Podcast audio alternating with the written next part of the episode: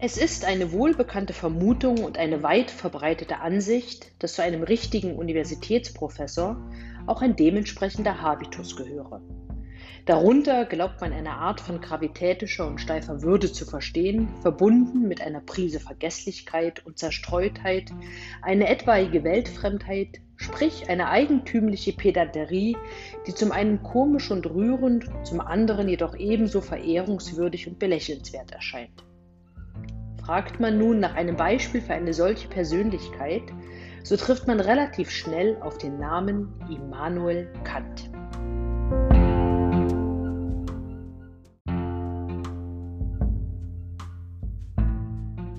Doch wer war dieser Mann, der 1784 den Leitspruch der deutschen Aufklärung Habe Mut, dich deines eigenen Verstandes zu bedienen, prägte?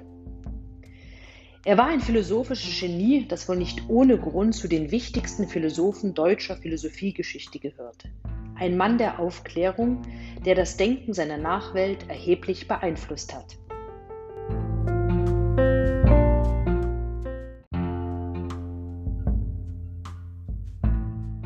Immanuel Kant wird 1724 in Königsberg geboren und stirbt 1804 im selben Ort, ohne diesen jemals wirklich länger verlassen zu haben.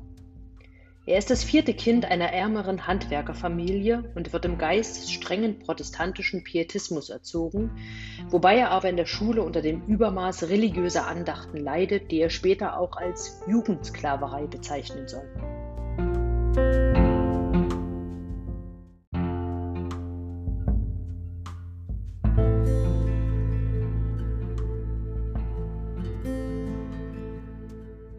Als Klassenprimus studiert Kant ab 1740 an der Albertus-Universität in Königsberg Philosophie, Mathematik und Naturwissenschaften. Später aus reiner Wissbegierde auch doch Theologie. In den Jahren zwischen 1746 und 1755 ist er als Hauslehrer bei verschiedenen adligen Familien tätig.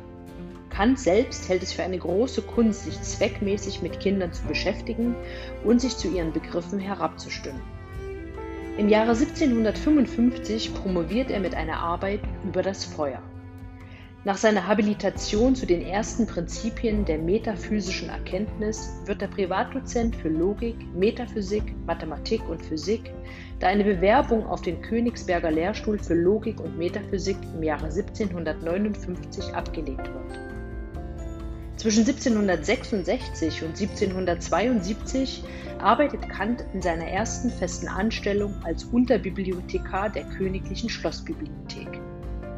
1770, im Alter von 46 Jahren, erhält er endlich den von ihm so angestrebten Ruf der Universität Königsberg auf die Stelle eines Professors für Logik und Metaphysik. Außer in Philosophie unterrichtet er auch in Mathematik, Physik, Geographie, Naturrecht, Mechanik und Mineralogie.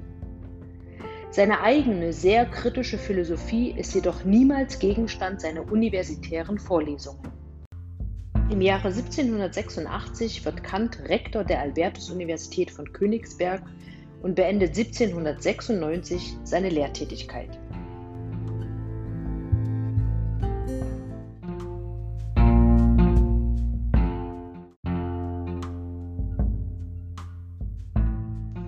Man darf sich Kant nicht als einen langweiligen Philosophieprofessor vorstellen. Zahlreiche zeitgenössische Berichte rühmen seine geistreiche Art und sein Student Johann Gottfried Herder beschreibt die fröhliche Munterkeit eines Jünglings und fährt fort, seine offene, zum Denken gebaute Stirn sei ein Sitz unzerstörbarer Heiterkeit und Freude.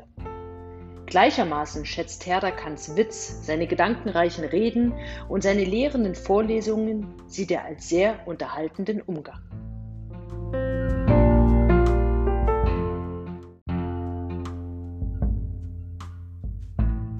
Kant wird in den Überlieferungen auch als Genie der Pedanterie und Pünktlichkeit beschrieben. Dies mag wohl zu einem großen Teil an seinem sehr streng geregelten und eingeteilten Tagesablauf liegen. Man sagt sogar, die Bewohner Königsberg hätten die Uhren nach dem nachmittäglichen Spaziergang des Philosophen gestellt, da dieser stets pünktlich erscheint.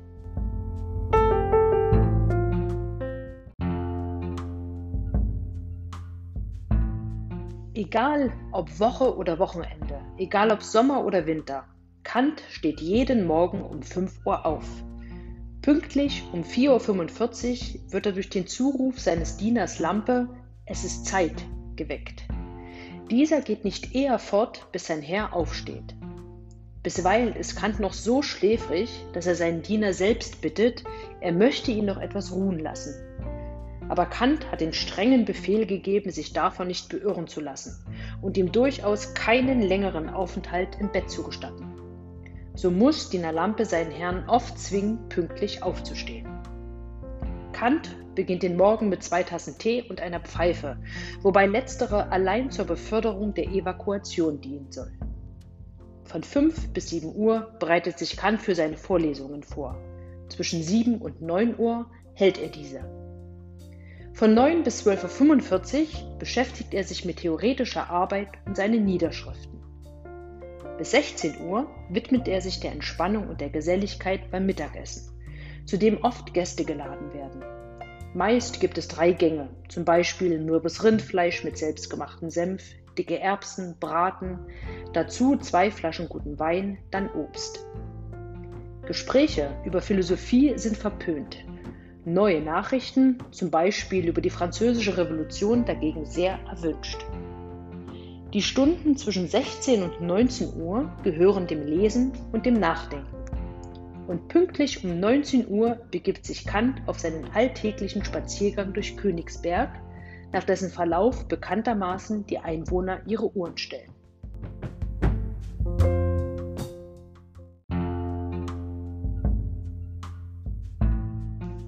Selbst das Schlafengehen, ganz genau um 22 Uhr, ist bei Kant zeremoniell geregelt. Darüber berichtet ein Zeitgenosse. Durch vieljährige Gewohnheit hatte Kant eine besondere Fertigkeit erlangt, sich in die Decken einzuhüllen. Beim Schlafengehen setzte er sich erst ins Bett, schwang sich mit Leichtigkeit hinein, zog den einen Zipfel der Decke über die eine Schulter unter dem Rücken durch bis zur anderen und durch eine besondere Geschicklichkeit auch den anderen unter sich und dann weiter bis auf den Leib. So embailliert und gleichsam wie ein Kokon eingesponnen, erwartete er den Schlaf.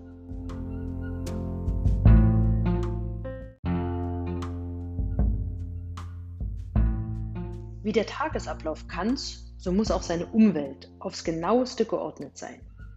Wenn eine Schere oder ein Federmesser in ihrer gewohnten Richtung auch nur ein wenig verschoben sind, oder wenn gar ein Stuhl an eine andere Stelle im Zimmer gerückt ist, gerät Kant in Unruhe und Verzweiflung.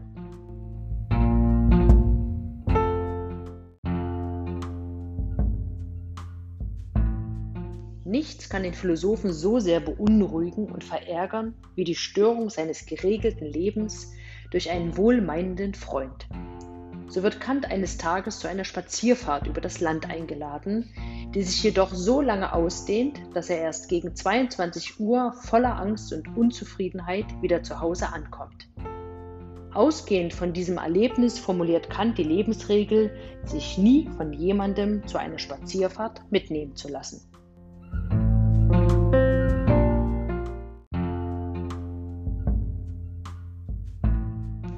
Jedoch viel schlimmer als solche programmwidrigen Ereignisse empfindet Kant allzu aufdringliche und dauernde Geräusche, die sich störend bemerkbar machen. Man erzählt die Geschichte, dass es einmal ein Hahn des Nachbarn gewesen sei, der Kant irritiert. Da der Versuch, dieses Tier dem Besitzer abzukaufen, scheitert, bleibt dem Philosophen nichts anderes übrig, als die Wohnung zu wechseln. Aber auch dies bringt ihm nicht die angestrebte Ruhe, denn das neue Haus liegt direkt neben dem Stadtgefängnis und zu damaliger Zeit war es Sitte, dass die Gefangenen zu ihrer Besserung geistliche Lieder singen müssen, was sie dann auch bei offenen Fenstern und mit lauten Stimmen tagtäglich tun.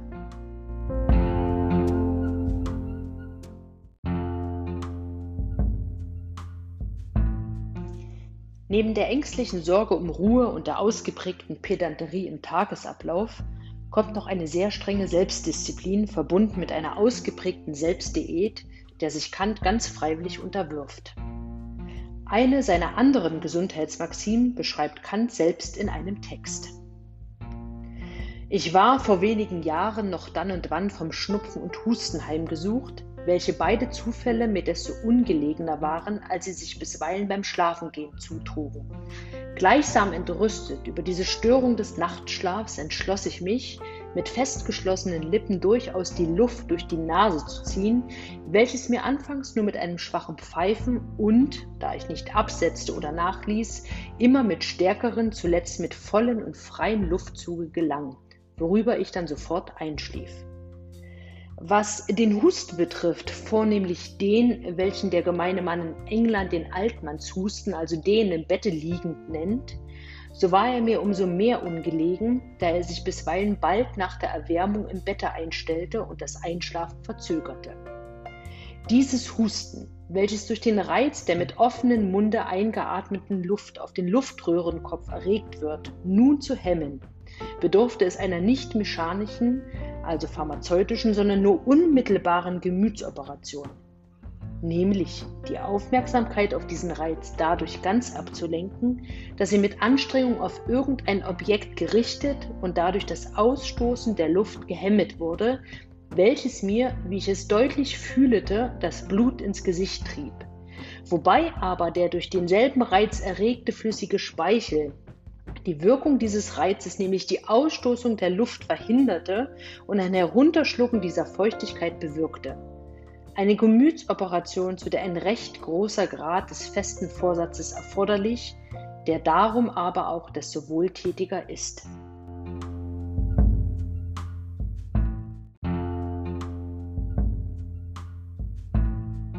Aufgrund dieser doch sehr besonderen Lebensumstände bleiben zwei Versuche, sich zu verehelichen, für Kant erfolglos. Ein Zeitgenosse berichtet darüber. Mir sind zwei seiner ganz würdigen Frauenzimmer bekannt, die nacheinander sein Herz und seine Neigung an sich zogen. Aber er zögerte mit dem Antrage, der wohl nicht abgewiesen worden wäre.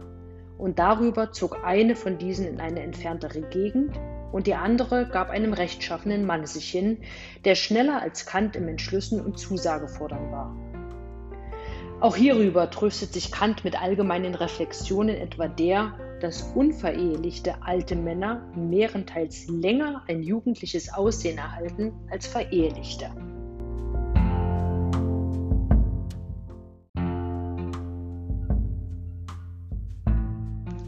Im Jahre 1804 stirbt Kant im Alter von 80 Jahren. Seine letzten Worte sind, es ist gut.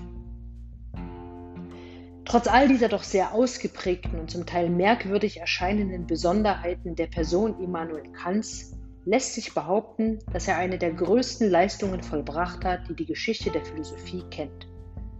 Sein Denken stellt einen der wichtigsten Wendepunkte in der Entwicklung des philosophischen Geistes dar was sein Verdienst ist und welche Einzigartigkeit seiner Philosophie zugesprochen wird. Das erfahren Sie die nächsten Male.